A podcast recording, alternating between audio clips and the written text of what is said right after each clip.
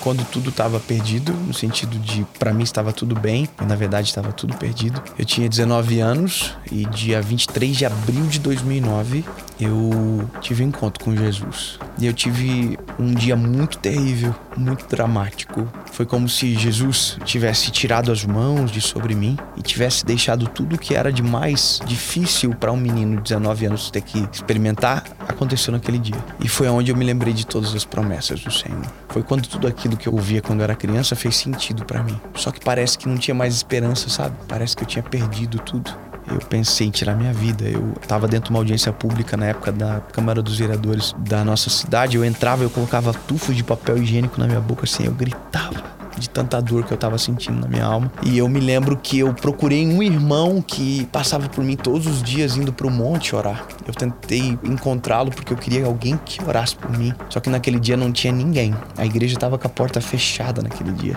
Eu fui na porta da igreja, eu me lembro de ter mexido na pantográfica da igreja. Desesperado. De tanto desespero. E, e eu me lembrei de uma Bíblia, que é a Bíblia do meu avô, que tinha ficado de herança para mim, que foi um grande homem de Jesus. E aí eu fui para casa, peguei essa Bíblia, entrei no meu quarto e dobrei os meus joelhos. E eu gritava no meu quarto. E eu dizia: Jesus, você tem uma esperança, Senhor. Se tudo aquilo que o Senhor prometeu para mim pode acontecer, eu preciso ouvir a tua voz. Não tem sentido. E aí eu abri a Bíblia e abri em Salmo 116. E aí a palavra diz: O Senhor é bom, justo, ele salva. E aí eu fechei a Bíblia. E eu disse: Não pode. O Senhor me ouviu. E aí, galera, está começando mais um Positivamente. Hoje o estúdio tá até combinando aqui, porque o meu convidado está com até a mesma cor que eu, entendeu, gente? E esse convidado é um convidado, assim, sensacional. Eu vejo muito Jesus na vida dele. Muitas pessoas conheceram Jesus através da vida dele e vão continuar conhecendo Jesus através da vida dele, de tudo que ele tem feito, plantado. E este convidado é o Dave Leonardo. Oi, gente, tudo bem? Oi, Jesse, tudo bem? Bem. É, tô muito feliz de estar aqui com vocês. Tu tá falando aí sobre sobre tá tom, sobre tons. É que é engraçado, é porque eu fugi de um tom que era o marrom. Eu tava com uma camisa marrom lá no hotel. É. Eu falei, eu vou de marrom. Aí eu olhei, falei, vou dar uma olhada onde eu vou gravar, né? Eu ia desaparecer no sofá. Ih. E agora eu fico com a camiseta da cor sua. Mas é isso, isso é em comunhão de espírito. É Nós isso. estamos todos no mesmo propósito. Exatamente. Eu tô te Tá muito eu bom. não ia imaginar que você ia vir com essa cor, mas tá bom, tudo Ah, bem. tá tudo incrível. Hum. Se eu fosse uma mulher, eu ia ficar chateado. Ah, Mas, mas. como eu sou homem, a gente Ah, não, não, liga. A eu- gente chega num lugar, tem alguém com a mesma roupa, a gente fala, ah, é top. Ah, não, eu, eu acho que eu sinto. É, é comunhão, entendeu? É conexão. Então, É. assim, tá tudo certo. E, Dave, a gente tá muito feliz. Amém. É, muito honrada, assim, pela tua presença aqui. O podcast, quando ele nasceu no meu coração, o Senhor colocou no meu coração. Tinha algumas pessoas, né, que a gente gostaria muito que estivessem aqui. Quando elas vêm aqui, eu me sinto muito honrada. E é tudo pra honra e pra glória do Senhor, né? Então, hoje é um dia, assim, em que eu vejo que tá tudo no lugar certo, sabe? Que ouvir a voz de Deus e que buscar o Senhor em primeiro lugar vale a pena e que Ele honra as nossas renúncias, Ele honra as nossas escolhas. E hoje eu me sinto honrada por ter você aqui, por você ser uma pessoa que tem falado e comunicado de uma maneira tão incrível com a nossa geração, sabe? E então, assim, hoje tá todo mundo muito feliz aqui. a gente tá muito alegre de te receber.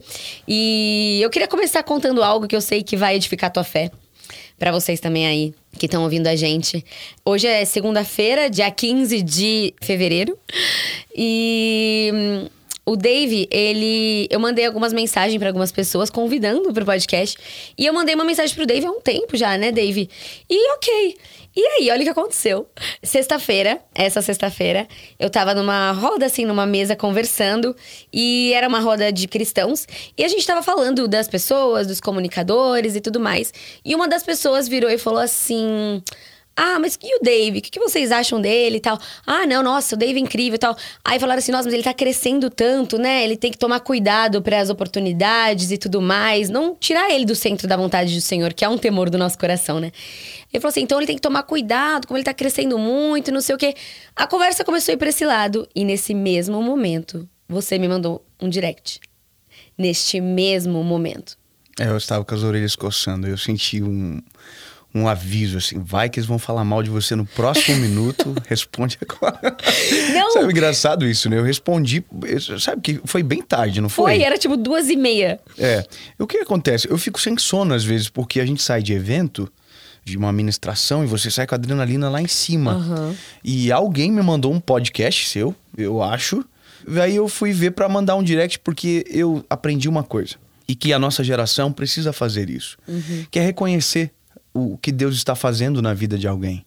Sabe, quando eu comecei, porque parece que eu apareci agora, mas eu faço o que eu faço há 10 anos já. Uau. Então as pessoas conhecem os meus últimos três anos por conta da internet, mas eu prego sobre Jesus há 10 anos. Eu faço isso desde os meus 19 anos de idade. Então parece que eu comecei ontem, mas não. A internet dá a impressão. É. Mas eu me lembro que quando eu comecei, a gente encontra as nossas referências na vida, né? E às vezes parece que as pessoas elas têm um pouco de dificuldade de reconhecer o que Deus está fazendo na sua vida e tal. Eu me lembro que eu tive uma experiência muito extraordinária há uns oito, nove meses atrás. Eu encontrei um menino que, por um acaso, na noite anterior, eu tinha visto um vídeo dele com a minha esposa. Um menino lindo, um menino jovem, assim, que fala de Jesus também. E aí eu vi ele, e óbvio que eu reconheci ele. Eu não sou um, tenho problema de memória. Só que parece que às vezes o orgulho, o ego, é pra dizer assim: olha, não, é ele que tem que te reconhecer. Babaquice tremenda, né? Então ele me olhou com aquele olhar assim de uau. Porque talvez eu devo inspirar ele em algum momento da vida dele. Isso é um privilégio extraordinário, porque eu sei que foi o Senhor Jesus que fez. Mas eu olhei pra ele e eu falei: Caraca, mano, eu sei quem você é. Eu vi você ontem, eu vi um vídeo seu. E aí ele ficou assim, perplexo, tipo assim, eu ia te falar Como o mesmo e assim? você me falou. Então, eu aprendi um negócio. Eu valorizo o que Jesus está fazendo na vida das pessoas, porque como eu queria que lá no meu começo alguém que estava mais longe do que eu olhasse para mim e dissesse, Dave, cara, que coisa linda que Deus está fazendo. Porque isso é importante, sabe? Isso motiva a gente, isso Muito. presenteia o nosso coração.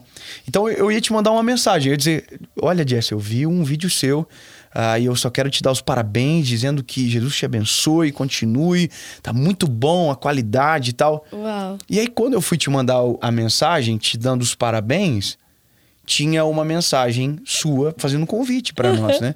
E aí, ao invés de eu te mandar os parabéns, eu falei, eu topo. Né? Porque eu tô em São Paulo, então, pra mim foi tudo perfeito, Olha, foi tudo maravilhoso, Deus é bom. E eu tava até pensando, refletindo nisso, porque na hora que tava todo mundo conversando, era tipo duas e meia da manhã. Eu nunca tô acordada essa hora, gente.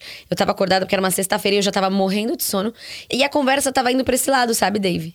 Humano, né? Da nossa carne. Normal, normal. E quando.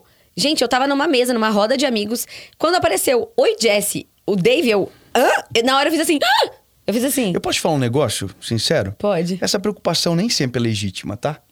As pessoas não se preocupam com isso. É. Ai, será que ele vai guardar o coração? Não. Eu não consigo crer muito nesse É. lado. Quando a gente preocupa com alguém no sentido espiritual, a gente ora, a gente não conversa sobre. Uhum. Né? Então, porque senão vira um debate de opiniões desnecessárias, com todo respeito a quem Claro. estava, porque eu entendo que isso é natural. Acontece porque eu também sou ser humano, eu também sou inclinado a isso. Sim. Mas eu tenho mudado algumas posturas, eu tenho buscado mudar. Várias posturas. Uma delas é falar de alguém, sem que esse alguém Uhum. Muito esteja bom. junto. Ou então falar de preocupações que na verdade não são tão legítimas, que às vezes tem muito mais um, uma dorzinha de cotovelo ou Uhum. Com uma certeza. certa irritabilidade porque alguém está sendo honrado por Deus É. do que qualquer outra coisa. É. Falaram da mesma maneira sobre José também, no final jogaram ele numa cova.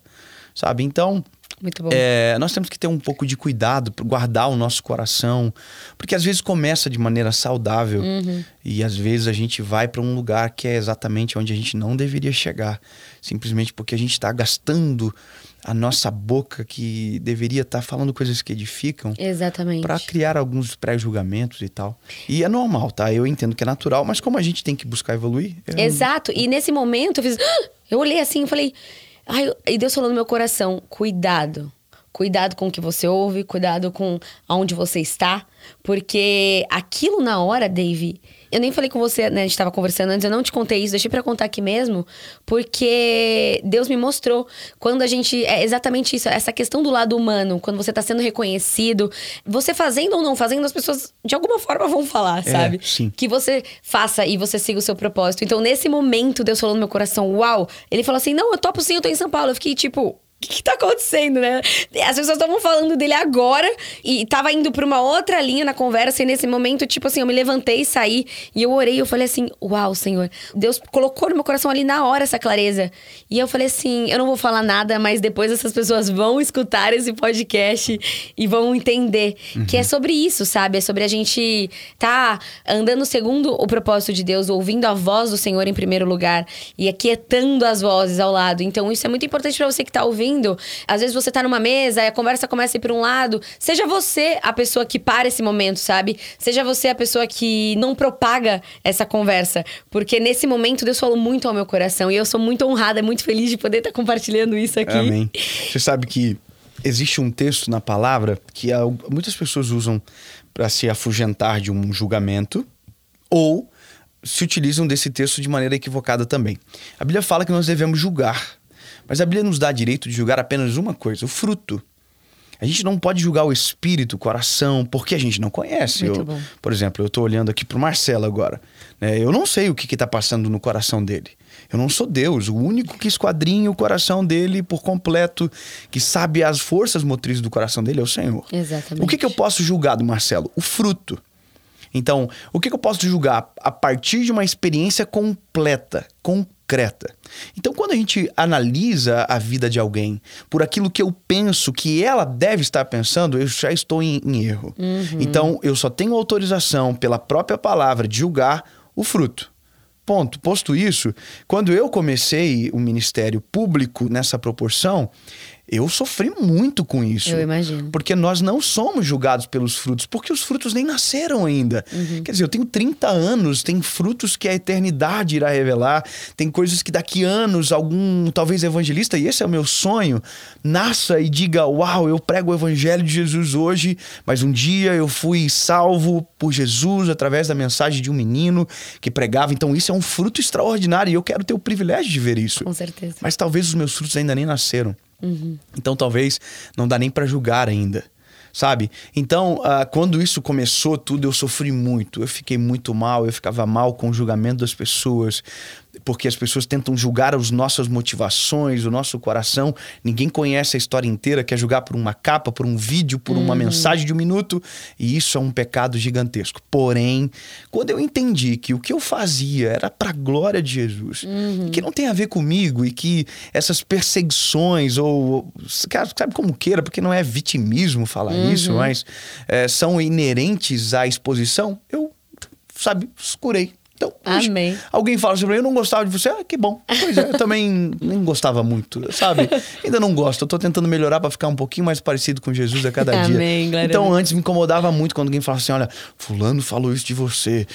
Hoje, quando alguém diz assim pra mim, olha, eu preciso te falar o que falaram, eu falo assim, não precisa. É. Ah, deixa pra lá, não vai mudar nada, sabe? Então, muito a gente vai crescendo no Senhor e vai entendendo que a gente precisa se curar. É. E eu já te deixo esse conselho, Jess, porque à medida que os números aumentam, as revoltas, ah, sabe, aparecem, Uhum. os corações se transformam. Quem torcia muito por você, de repente vai começar a dizer: será que não vai estragar ela? Entendeu? Então você entendeu o que Uhum. Isso, eu quero te dizer. entendi, entendi. E, Dave, é exatamente isso, né? A palavra fala que a gente, estando na videira, não, é impossível não dar frutos. Então a gente tem que olhar para os frutos das pessoas e não pro ramo, né? E, Dave, eu acho que tá todo mundo acostumado a receber essas mensagens, aquilo que Deus tem falado no seu coração. Eu mesma estive no Allianz. Ah, Você foi? Que É, legal. em abril. Inclusive, eu apareci no seu vídeo, você acredita? eu tava lá chorando. E eu cheguei meio atrasada, assim. Sério? Que Aham. legal. Eu cheguei meio atrasada e eu achei que eu ia ficar lá no fundo. Eu não sei por quê, colocaram o meu carro na frente. Eu tava, tipo, na frente. Que legal. E aí, eu tava chorando, assim, me emocionando, veio câmera, assim, aí eu apareço no seu vídeo. Então, é bem legal essa história. E hum, todo mundo tá acostumado a receber muito daquilo que Deus te entrega, né? Nós somos muito honrados e abençoados através da sua vida. Mas eu gostaria que esse espaço aqui, as pessoas que estão ouvindo a gente pudessem conhecer mais o Dave, a pessoa, né? Você era um advogado, você trabalhava com processos e hum, hoje você continua trabalhando com processos, mas das pessoas, né? e eu gostaria de ouvir como foi o seu processo, sabe? Você é um menino tão jovem, um, um menino homem, né? Uhum. 30 anos. E como foi o seu processo com Deus para ouvir a voz do Senhor, para estar tá vivendo aquilo que hoje você está vivendo? Perfeito. É longa a história. É longa a história. Mas eu, eu, imagino. Eu vou ser bem, bem resumido. Não poupando talvez de detalhes importantes, mas uh, eu tenho 30 anos, eu sou casado com a mesma mulher há 10 anos. É Uma família falar, linda, né? É importante falar isso hoje, né? Uhum. Eu tenho dois filhos, o João e o Noah, e a gente está sonhando agora com o terceiro. Uau. E a minha história pessoal com Jesus começou na infância. Uhum. Eu sou de um lar cristão, eu sou de terceira geração de evangélicos da minha família. Porém, meus pais nem meus avós não são pastores ou ministros da palavra. Porém, quando eu era menino, quando eu uhum. era assim, tinha 5, 6 anos de idade, eu já fazia teatro na igreja e tal. Uhum. Aquele, eu já tinha muito envolvimento com a igreja. Aí, olha, ele fazia teatro, gente, eu também. ah, deve ter alguma coisa, né? Eu sempre fui muito apaixonado por arte, arte, sabe? Eu sempre amava isso. Eu, eu cantava na igreja. Eu me lembro que quando eu era menino, a gente tinha um negócio chamado cultinho na igreja. A gente chamava assim. Eu sou da Assembleia de Deus até hoje, é a minha igreja que me gerou. E eu cantava eu cantava um hino só, cantava um hino chamado Folha Seca. é uma folha seca caída no chão, que vai para onde? Bom, muito velho.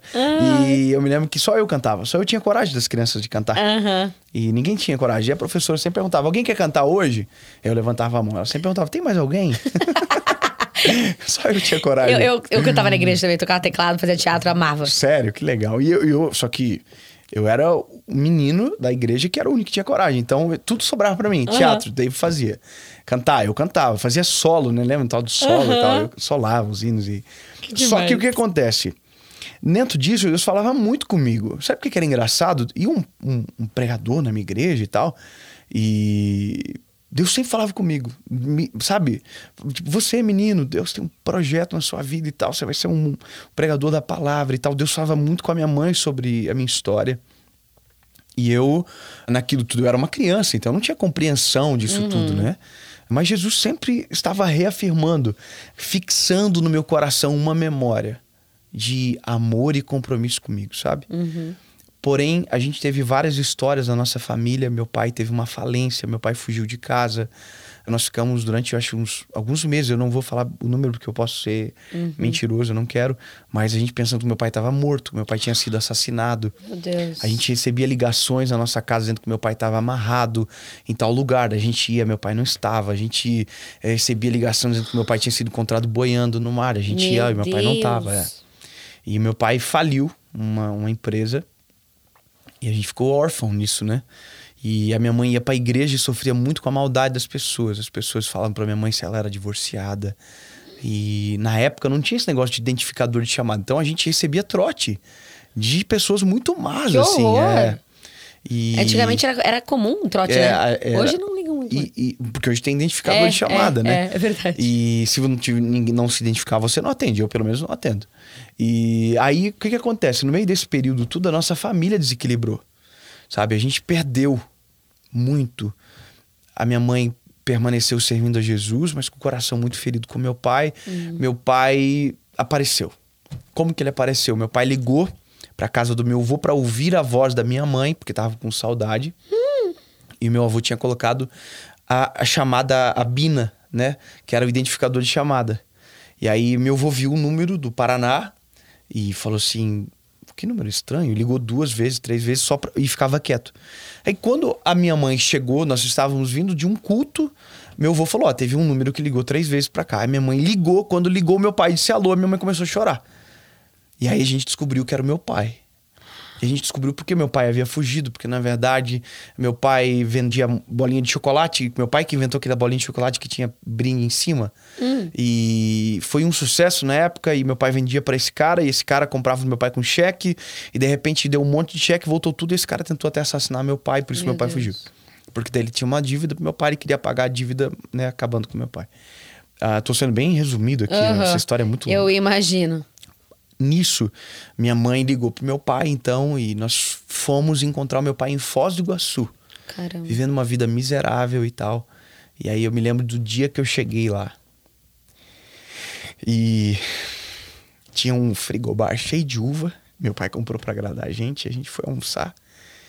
E aí a gente voltou para Joinville. Meu pai voltou. Mas a gente não era mais os mesmos, sabe? Nossa família estava destruída. Meu pai e minha mãe brigavam muito e tal. E, e a minha mãe nisso teve encontro com Jesus ainda mais profundo e orou por meu pai. eu vou resumir. E durante oito anos. E aí Jesus salvou meu pai. Uau, amém. Glória a Deus. Nós perdemos a nossa casa. Nós, assim, nós não passamos fome, mas a gente teve muita dificuldade na nossa família eu tinha muitas palavras negativas do meu pai sobre a minha história. Eu vou cortar uhum. essa parte. Uhum. E eu me afastei de Jesus com 16 anos. E dos 16 aos 19 eu vivi um. Viver longe do Senhor, né? Isso cobra um alto preço para quem tem uma promessa no Senhor, né? Com certeza. E eu comecei a namorar com a minha esposa, com a Paulinha, nós vivíamos um relacionamento terrível. Eu entrei na faculdade, eu sempre fui um bom aluno, nunca fui um mau aluno. E eu fui garoto calouro, ganhei garoto calouro da universidade. Eu comecei a fazer propaganda de televisão, de rádio. E aí meu coração se desconectou completamente de Jesus, completamente da minha família. E eu tinha trilhado uma pequena carreira de modelo, assim, que tinha dado, tava dando certo inclusive aqui em São Paulo. Passei em teste para malhação na época. Não acredito. É, isso eu nunca acho que nem contei para ninguém. Nunca Gente, contei olha, Dave, eu já fiz também teste para malhação. É. E engraçado isso, né? É, muito. Porque é engraçado eu me imaginar vivendo isso. Imagina, é. E, bom, foi assim. E aí, quando tudo estava perdido, no sentido de, para mim estava tudo bem, mas na verdade estava tudo perdido.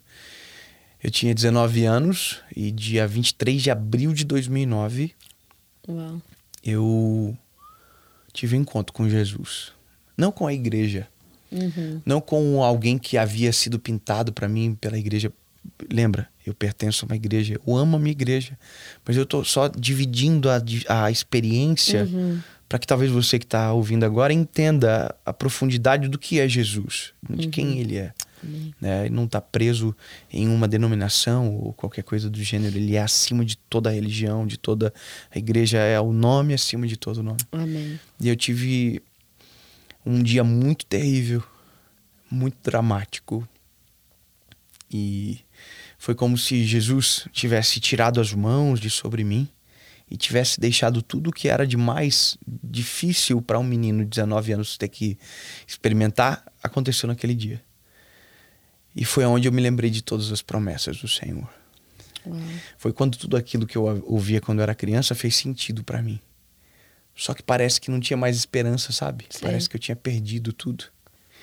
E eu me lembrei de uma Bíblia, que é a Bíblia do meu avô, que tinha ficado de herança para mim, que foi um grande homem de Uau. Jesus, um homem muito temente ao Senhor, muito quebrantado, que ensinou muito para nós. E essa Bíblia não estava no meu quarto, Pô, eu tô resumindo muita coisa. Eu tive vontade de suicídio. Eu, eu pensei em tirar minha vida. Eu tava dentro de uma audiência pública na época da Câmara dos Vereadores da nossa cidade. Eu entrava, eu colocava tufos de papel higiênico na minha boca, assim, eu gritava de tanta dor que eu tava sentindo na minha alma. Meu Deus.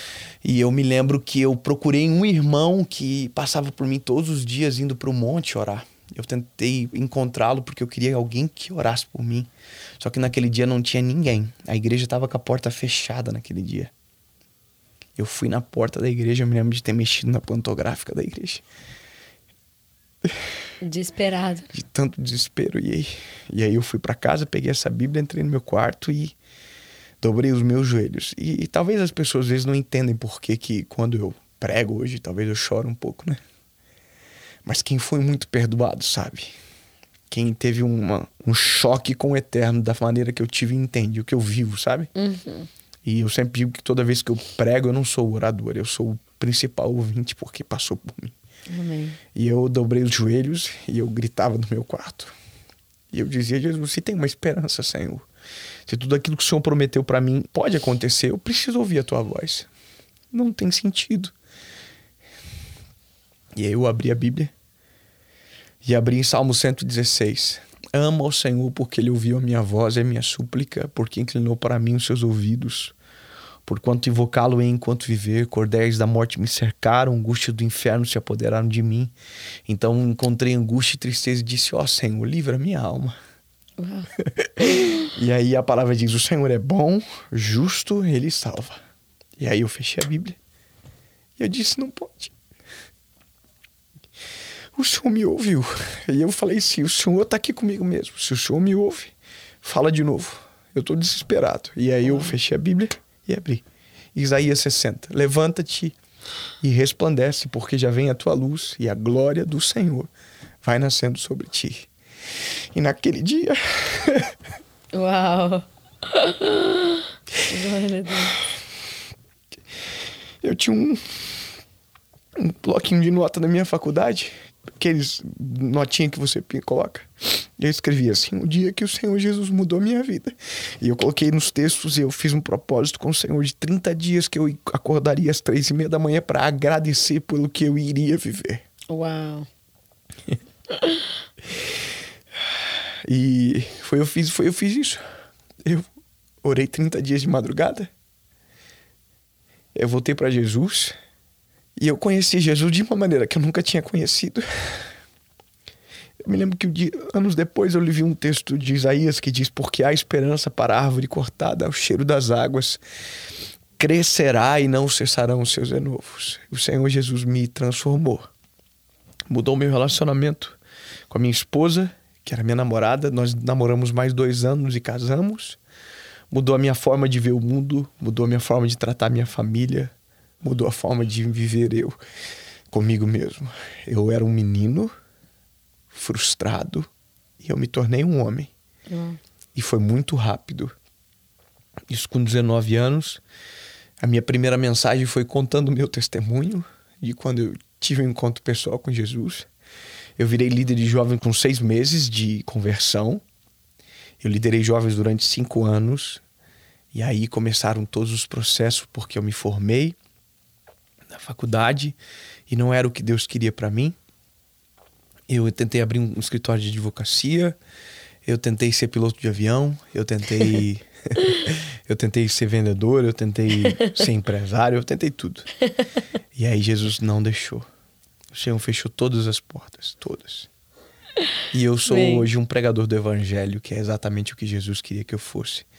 Eu vou viver ainda muito mais, eu ainda tenho mais futuro do que passado. Muito. E eu creio assim, né? Então, estou no processo de descobrir a cada dia o próximo passo. De uhum. vitória em vitória. Sabe, você falou um negócio que. é. Agora aqui você falou assim: a lágrima caiu, até, né? Caiu uma lágrima, você falou. Uhum. Mas a lágrima não cai, a lágrima escorre. A lágrima não cai do olho, a lágrima escorre no olho. A lágrima sempre percorre um trajeto é justamente para a gente sentir a profundidade do que a gente está vivendo. Uhum. Então, todas as vezes que uma lágrima escorre, ela percorre um caminho até a hora que ela sai. E é justamente para que a gente desfrute de cada momento, sabe? Amém. Ela não cai, ela escorre. Então, com Jesus é assim, a gente está desfrutando de cada momento, sabendo que vai ter um novo passo a cada dia. Amém. E hoje eu estou aqui falando com você, lembrando disso e eu sempre falo que as pessoas que mais precisam ouvir os nossos testemunhos, na verdade, é no singular, é a gente. Eu estou muito feliz de poder contar o meu testemunho para mim mesmo aqui de novo hoje. Que incrível. Porque todas as vezes que a gente lembra da onde Jesus nos tirou, a gente não esquece a essência que nos trouxe para esse lugar. Amém. Glória a Deus. Uau, maravilhosa essa história. Deus não é homem para mentir, né? Então, quando Parece que a gente tá cego, a gente tá perdido. Eu também passei por esse processo que eu até tava te contando no carro. Sei lá, eu não sei onde eu tava, né? Parece que a gente não tá enxergando e de repente, quando você tem esse encontro com Jesus de verdade e você começa esse processo, não existe nada melhor, sabe, gente? Eu gosto sempre de falar aqui, David, no podcast, que quando as pessoas olham a gente falando e acham que, né? demora muito tempo para o de repente acontecer do nada. Então, as coisas não acontecem do nada. Todo mundo passa por um processo, um encontro com Jesus. E eu sei que você que tá ouvindo pode se identificar muito com a história do Dave, sabe? Você pode estar tá perdido, você pode estar tá angustiado, parece que tá tudo errado, assim como tava na minha vida três anos atrás. Tava tudo errado, tava tudo fora do lugar, eu nem queria mais viver, sabe? Então, se você tá passando por isso, dobra seu joelho sabe?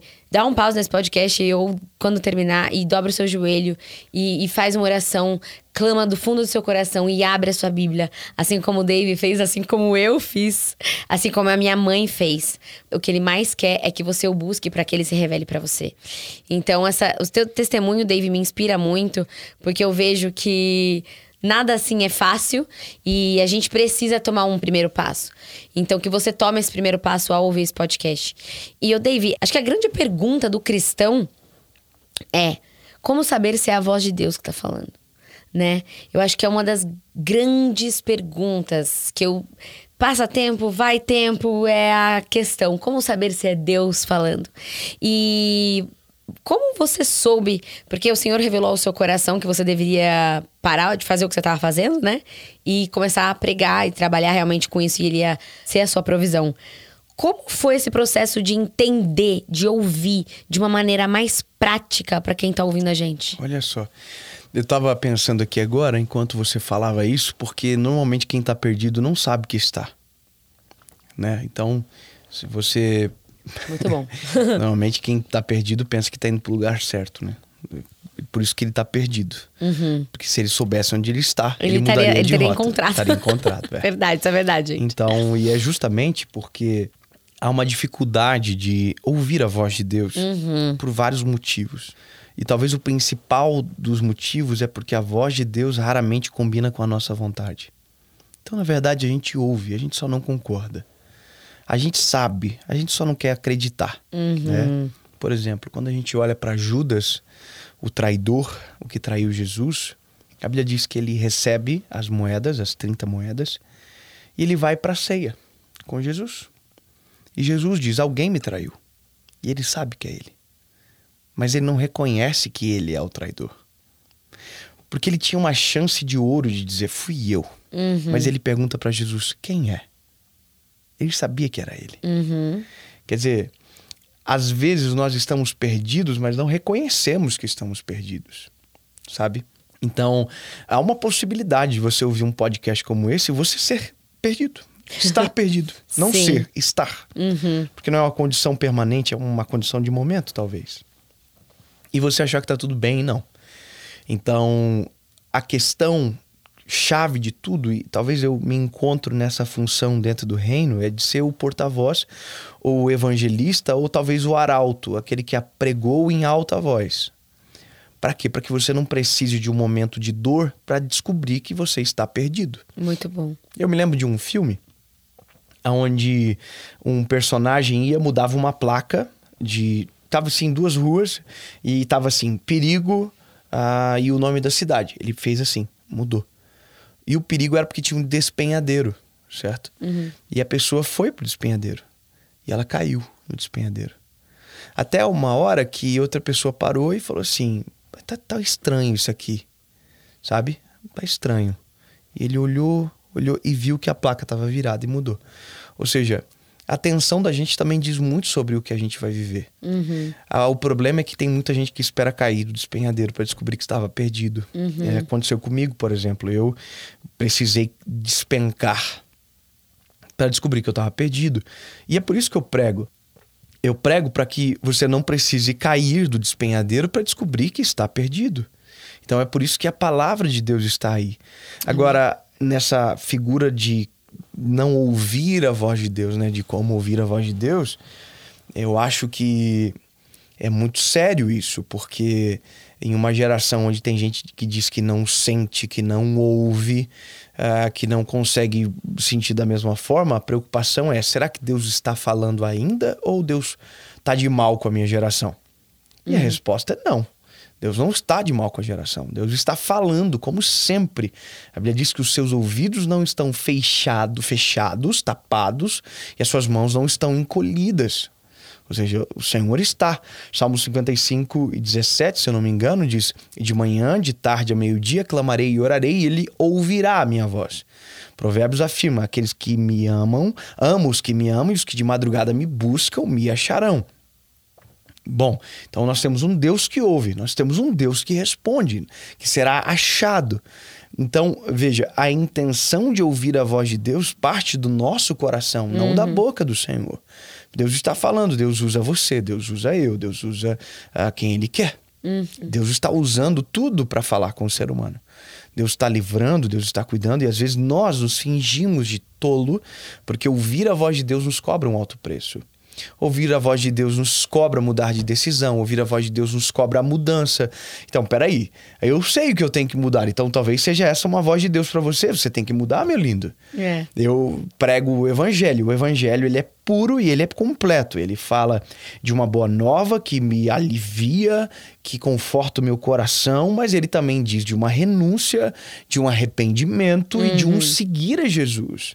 Certo? Então, peraí você escolhe o que você vai ouvir, tudo bem. Se você quiser viver on demand com o Senhor Jesus, o problema é seu. Mas a Bíblia diz que o mesmo Deus que é refúgio, ele é uma casa permanente.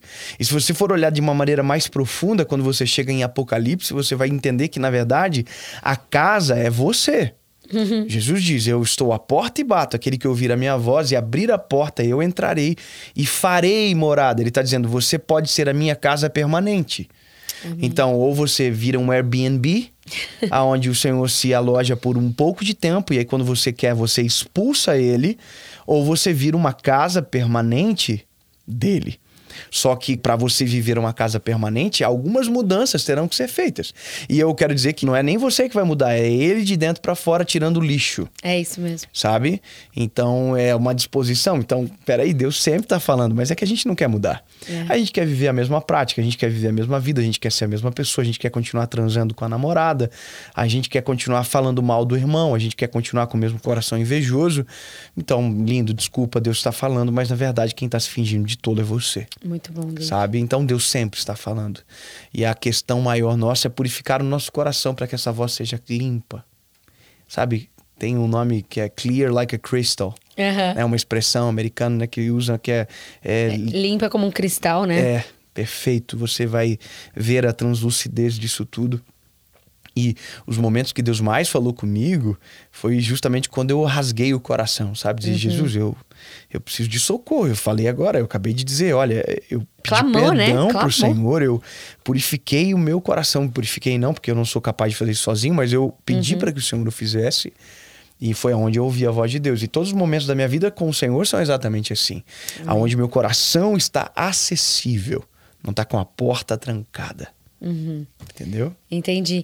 É muito bom isso, Dave. É isso. A gente às vezes terceiriza muito a voz de Deus, né? Muito. A gente quer ouvir a voz de Deus, mas não quer a opinião de Deus na voz, né? Então. muito é, bom. É um perigo muito grande isso. É. E esse momento da sua vida, assim, que você tava ouvindo a voz do Senhor, tipo, falando para você, larga essas coisas e começa a pregar e tudo mais. Você sabia que Deus estava falando, né? Porque a gente sabe. Sim, sabe. Não, não adianta. não adianta. Sabe. A gente sabe. Quer ver? Eu vou contar um, um testemunho bem rapidinho, uma história muito engraçada. É. Quando eu comecei a pregar, é. eu queria pregar. Então eu sou um pregador agora. Então o senhor falou que eu sou um pregador, eu sou um pregador. né? Vou fazer agenda. Aquela coisa de itinerante, né? E eu tinha vontade de pregar no lugar, que era na Lagoinha de Belo Horizonte. Eu acho que todo mundo tem vontade de pregar um dia pelo marco que tem aquele altar, pelo uhum. próprio pastor Márcio Faladão, que eu amo ele. Se um dia uhum. ele vê isso, eu amo você, isso é uma benção. é uma referência para nossa geração Sim. de constância. Eu uhum. acho que uhum. isso é a coisa mais extraordinária que um homem de Deus pode ter. Pode Ser constante e irrepreensível, que é o que ele representa. Uau, amém. Não tem polêmica, né? que você vai falar do mal do homem? É. Falar mal o quê? Não tem polêmica. Só se você quiser inventar. E vamos ter que fazer igual fizeram com o Daniel. Então, eu tinha um sonho de pregar lá. Uhum. E aí, o que, que eu fiz? Um lobby. O que, que é o lobby? O lobby é a forçação de barra de um relacionamento para tentar chegar no lugar que você quer. Ah, o entendi. Do, é o que a gente chama de networking hoje. Ah, Network tá. é o lobby. Ele pode se transformar num lobby, ele não é. Ele uhum. pode se transformar num lobby terrível. Uhum. De tentar forçar aquilo que não é o tempo para você viver. E aí eu entrei em contato com um amigo meu e falei assim, cara, eu tenho um sonho de pregar lá, eu sei que você conhece gente que é de lá, me ajuda. E aí ele falou, vou te ajudar. E durante alguns dias ele ficou tentando. Pá, pá, pá, pá, tentou, fez contato aqui e lá. E um dia ele me ligou. Eu morava na época numa kitnet lá no bairro Boemerwald da minha cidade, Joinville. E eu morava lá. E eu recebi uma ligação dele. Me lembro que eu tava na sala, só tinha dois cômodos, eu tava na sala. E aí ele ligou e eu fui pro quarto.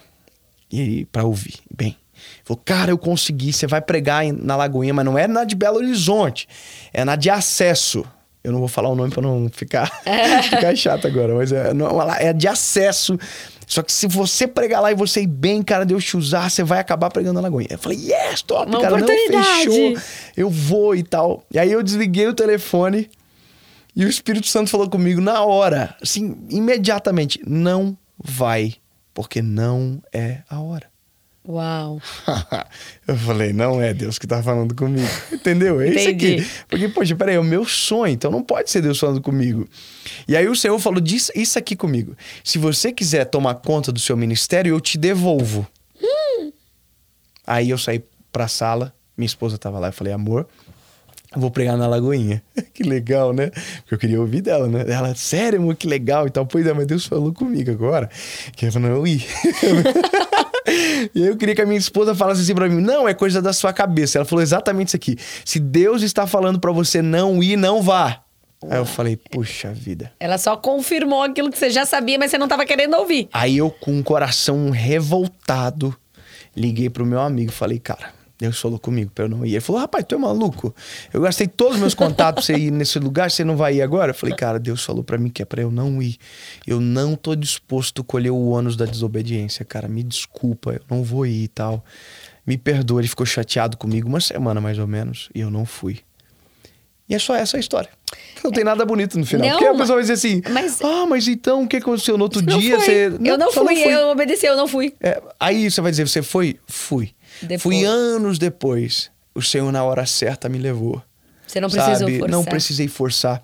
E Provérbios vai dizer que é muito melhor a mesa que você é convidado para estar nela, porque há honra do que a mesa que você senta como alguém que não foi chamado. Ou seja, eu iria viver um processo fora da hora, não seria honrado da mesma maneira. Deus não me daria a palavra provavelmente que eu precisaria para aquele momento, porque não era a hora. Não que Deus, talvez Deus daria, porque Uhum. por misericórdia das pessoas, Deus sempre faria isso. Mas eu não Você tá viveria a mesma experiência, eu atropelaria. Então, quando Jesus falou para mim que eu teria que tomar a decisão, na minha formatura Deus falou comigo. Uau, que Sabe, demais. eu, tava, eu fui o orador da turma, eu tava dizendo, olha, daqui sairão doutores, juízes, advogados, embargadores, e o Senhor falou comigo, daqui vai ser um pregador da minha palavra. Então, nada a ver. Aí na hora você, tipo assim. É, na hora não, louco. pior que na hora eu dei uma choradeira em mim. Ah, é? Puxa, me deu uma choradeira, me deu um desespero. E todo mundo pensou que eu tava emocionado por causa do discurso. E na E verdade a eu tava em Nárnia. Eu tava ouvindo Jesus falando comigo e tal. E eu formei e eu fiz exatamente o que Jesus falou. Me cobrou um alto preço. Eu tive que tomar umas decisões muito drásticas, passar vergonha, ser, sabe, motivo de vergonha pra muita gente, inclusive da minha família, que não acreditavam. E, bom, Deus fez. É Uau. bom ouvir a voz de Deus mesmo quando não faz sentido. É isso, gente. Nossa, muito bom. Porque acho que a gente mistifica muito, né, Dave? Fica aquela coisa, ai, Deus tem que falar de um jeito. Não, é no seu coração, é no seu espírito. A palavra fala que o espírito testifica, né?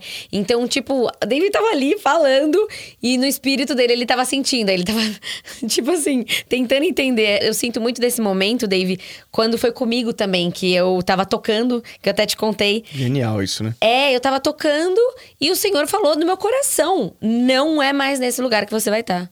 Ponto. E eu falo que era autoritário. Tipo, era assim, ó, pronto. Taxativo, né? É, assim, com muita autoridade, assim, e, e convicção. E na hora eu falei assim, Senhor, mas eu tava tocando ali porque ela 10 mil pessoas. Eu falei assim, Senhor, se for a tua voz, me mostra. E aí Deus, ele vai mostrando, né? Então, eu acho que é isso, é a paz também que você sente no coração, né, Dave? Até a gente tava conversando, e ele falou assim: eu senti paz de estar aí. Então, a paz que você sente, gente, é o maior sinal da que, do, que é a voz do Senhor. Então, que a gente possa conseguir cessar as outras vozes e ver o que realmente Deus tá falando naquele momento, Você naquela falou uma coisa estação. muito chave agora. Muito, muito interessante. Cessar as outras vozes. Eu acho que esse é um resumo de muita coisa. Sim. Você tem que cessar algumas vozes para que a voz de Deus te acesse. Muito você pode ser alvo da voz, palavras de maldição, você pode ser alvo da voz de pessoas que te desanimam, que te descredibilizam, você pode ser alvo da voz do próprio inimigo tentando te desmotivar e ele usa as pessoas das duas primeiras colocações que eu acabei de dizer, muitas das vezes a voz da sua carne, que é a voz que você precisa fazer com que ela morra, ou então a voz do Senhor. E essa voz você tem que deixar ela dominar. Exato. Né? Provérbios 16 diz que a gente faz planos, mas a resposta vem dele. É. Então, peraí. Qual voz que eu preciso? É a voz do Senhor. Então, cale as outras vozes. Silencie as outras vozes. Coloque no mute, sabe? Elimine os ruídos. É. E aí você vai começar a ouvir a voz de Deus com muito mais clareza. Você vai dizer, vai ser algo epifânico? Eu vou viver em lágrimas na rua? Não, calma, porque Deus respeita o nosso espaço no sentido que Deus determina a porção. Ele sabe o que fazer. Exato. Se nós primeiro fôssemos expostos à glória de Deus na sua totalidade, a gente morreria. Né? A Bíblia É. diz de alguns momentos onde pessoas foram expostas a uma pequena porção e a Bíblia diz que é desesperador, ou seja, nós não estamos preparados para tudo. Exatamente. Né? Então a intimidade vai nos dando níveis de acesso com o Senhor Jesus de maneira gradativa. É, e eu- a gente tava conversando e Deus me lembrou de um episódio, Dave, que o seu vídeo foi muito usado para esse meu momento. É, esse meu momento de ouvir a voz de Deus e entender o que estava acontecendo, que eu passei por um deserto. E eu nunca vou esquecer dessa mensagem, que chama Fases da Vida. Ah, sim. Sabe? Sim. E eu tava um dia assim, acabada em casa, sabe? É mal. E eu lembro que eu assisti e você fala do vaso de barro e ele, quando ele quebra, o oleiro precisa amoldar de novo e coloca no forno. E no forno é sozinho, no forno é solitário, no forno é quente. Mas você precisa ficar naquele forno para que quando você saia, você não venha quebrar de novo. E aquela palavra, Dave, entrou no meu coração de um jeito. Eu falei, eu estou no forno. Estou na pior parte. Mas a- o forno é a parte mais importante, Mais talvez. importante. Porque é onde vai nos produzir um negócio chamado resiliência. Que é a Exato. capacidade de suportar sem quebrar. É, exato. E aí eu mando pra todo mundo esse e é sem vídeo. volta, tá? O forno é sem volta. O forno é sem volta. Você sai dali ou quebrado ou pronto para fazer aquilo que Deus quer para você. Amém. É e isso. se você for quebrado, você vai voltar a ser matéria-prima e você não é um vaso mais. Só que tem uma, uma coisa muito linda nesse texto. É porque Jesus, que é o dono da obra, é, e que nesse caso é o oleiro, Uhum. ele chama desde o início o barro de vaso. Desde o início. Ele nunca chamou o barro de barro, ele sempre chamou de vaso. Sabe o que isso significa? É que Deus sempre viu em nós aquilo que a gente ainda não enxergou. Deus já sabe quem nós somos. Sabe? É o único que enxerga na matéria-prima a obra acabada. Enquanto todo mundo não enxerga em nós barro ou whatever, É. o que seja, Deus já sabe o que somos. Deus já sabe Amém. o que seremos. Deus já sabe o que fará para isso acontecer. E essa entra, entra a mão do Senhor agindo em todo o tempo. E a gente passa por problemas maiores porque a gente tenta dar uma fugida, né? Não quer ficar na mão do oleiro. Exato. Mas ele sempre viu o barro um vaso, sempre. Olha na palavra, sempre. Uhum. Ele tá chamando sempre o vaso de barro. O barro de vaso. É, não, o vaso de o barro, vaso porque de ele fala vaso ah, de barro sim, várias sim, vezes. É, sim. mas é isso aí, o É. barro de vaso. É, uau. É, e eu mando esse vídeo, um monte de gente que vem assim, ai, Jess, tô, não sei o que, tô mal, né? Eu falo, veja esse vídeo. E hoje tá aqui falando com você depois de três anos. Olha como são as coisas, né? Então, assim, se permita ouvir a voz do Senhor, sabe? Busque. Vocês o encontrarão e o acharão quando buscarem de todo o coração. Ótimo. Não é 99%. Eu sempre gosto de falar isso.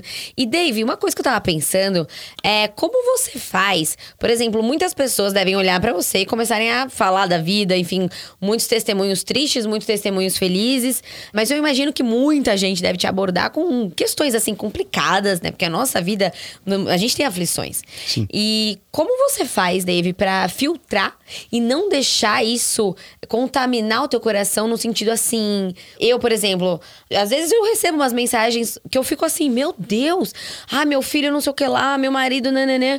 Como que você faz pra não deixar isso penetrar na tua vida, sabe? Beleza, olha só, uma coisa importante para nós aqui, para você também. Uhum. Entender a função no corpo. Uhum. Nós precisamos entender qual é a nossa função no corpo. Uhum. Então, eu sei em Jesus o que eu sou para o corpo.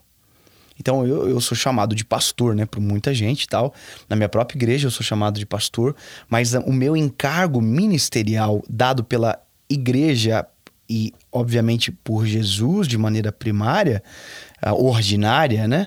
Eu sou um evangelista. evangelista é, eu sou. Eu até coloquei no TikTok lá. No TikTok não. No Clubhouse, no Clubhouse. Clubhouse, é. Eu coloquei lá, eu sou evangelista. um evangelista. Nato. É isso, que, é. é isso que eu sou.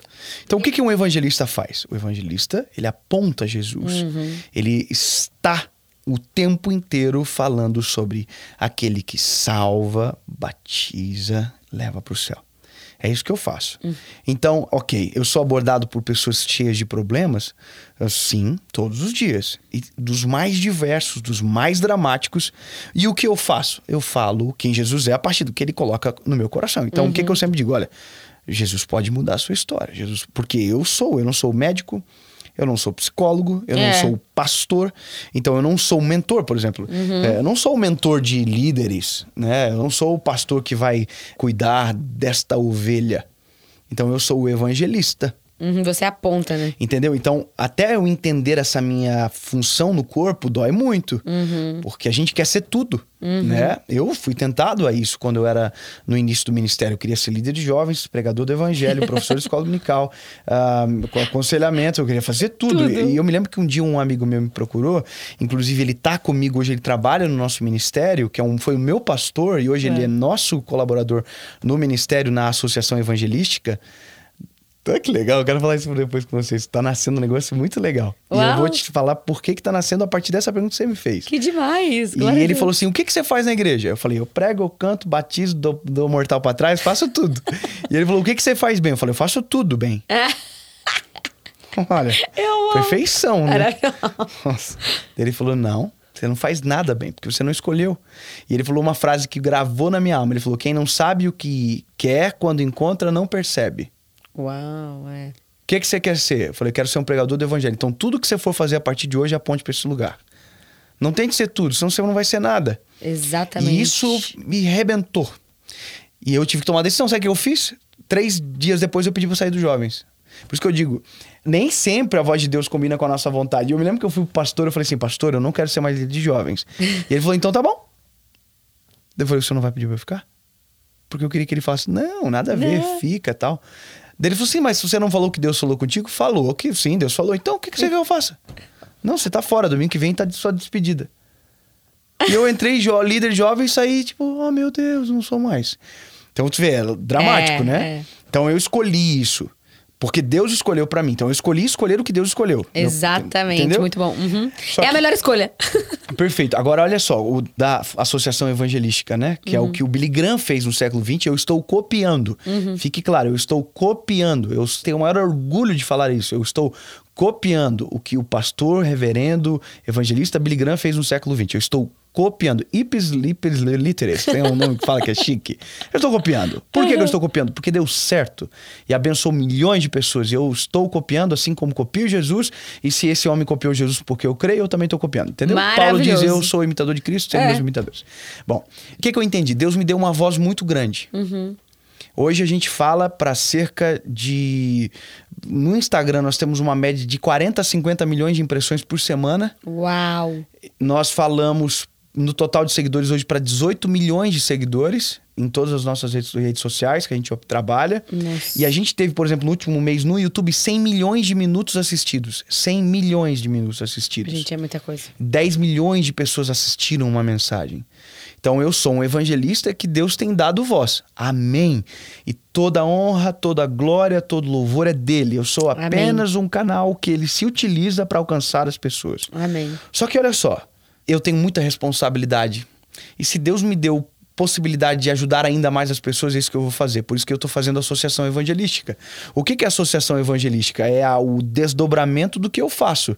Porque a pessoa aceitou a Jesus, mas ela precisa de uma igreja, ela precisa ser discipulada, ela precisa de um pastor, ela precisa ser amada por alguém, ela precisa de instrução, porque ela aceitou Jesus, mas ela volta para casa, o esposo é. ainda bate nela, a mulher ainda é uma megera, ou seja, está cheia de problemas para resolver. E isso é o discipulado. Só que eu não sou o pastor. Então eu não posso discipular ela Porque o discipulado é caminhar junto. Como que eu É. vou caminhar junto pela internet? Não tem como. Não tem como. Então, o que, que eu vou fazer? Eu vou fazer um trabalho de pré-discipulado. O que, que é o pré-discipulado? Te apontar as raízes que você precisa para te levar para um lugar. O que, que eu quero fazer? Eu quero fazer com que a pessoa que aceite Jesus primeiro tenha uma Bíblia. E a gente vai ser, em nome de Jesus, um dos maiores doadores de Bíblia da nação. Amém. Eu vou comprar. A gente vai comprar. na- Nós, como associação. Por quê? A pessoa vai aceitar Jesus, ela vai ganhar uma Bíblia. Porque a Bíblia é o nosso manual. A É. Bíblia é o manual. O manual não é o vídeo que você assiste na internet. Sim. Aquilo lá é on demand. É. Sabe? A Bíblia não. A Bíblia é a boca de Deus disponível para você. Então eu quero que as pessoas tenham uma Bíblia. Uhum. Porque hoje o nosso público, a maioria deles não conhece Jesus de maneira efetiva. Talvez conhece uma partícula de Jesus a partir de uma má experiência que teve ou na igreja ou em qualquer outra experiência cristã. Concordo. Então eu quero que essa pessoa tenha uma Bíblia. Essa Bíblia não é minha, a Bíblia é do Senhor, a Bíblia, a palavra é dele, certo? Uhum. Mas o que eu quero que tenha, que tenha na Bíblia? Eu quero que tenha um QR Code para que ele vá para um aplicativo que seja gratuito Uhum. e que vai ser para que ele seja pré-discipulado. Uhum. Uau, pelo aplicativo? Pelo aplicativo, que ele entenda o que, que significa batismo, o que quem é Jesus, o que é o Pai, o Filho e o Espírito Santo, o que, que é esse negócio que eu fiz? Eu sou salvo? O que, que é ser salvo? Uhum. Então, o quê, a né? teologia básica, Uhum. para que ela comece a entender a necessidade de estar em comunidade, de estar em igreja, de andar com pessoas que amam a Jesus como ela ama e tal. Ou seja, é apontar. É. Eu continuo apontando, mas tu vê, de uma pregação, eu quero ser ainda mais efetivo. é Sim, o meu sonho. Em nome de Jesus, esse ano vai acontecer. O que, que é outra coisa que é o meu sonho de vida? A pessoa me ouve e ela diz: Cara, eu quero ser igual esse rapaz. Não por conta de nada, mas eu quero pregar Jesus Aham. sobre Jesus igual ele prega. Uhum. Eu quero ser um evangelista. Eu quero ter uma escola de evangelistas. Uau, eu quero que que essas pessoas tenham uma experiência com Jesus de paixão, sabe? Com uma teologia apaixonante. Por quê? Porque a gente vê hoje uma teologia que às vezes é colocada dentro das universidades, e eu quero ter, obviamente, isso a longo prazo também, mas que a pessoa entra apaixonada por Jesus e ela sai decepcionada.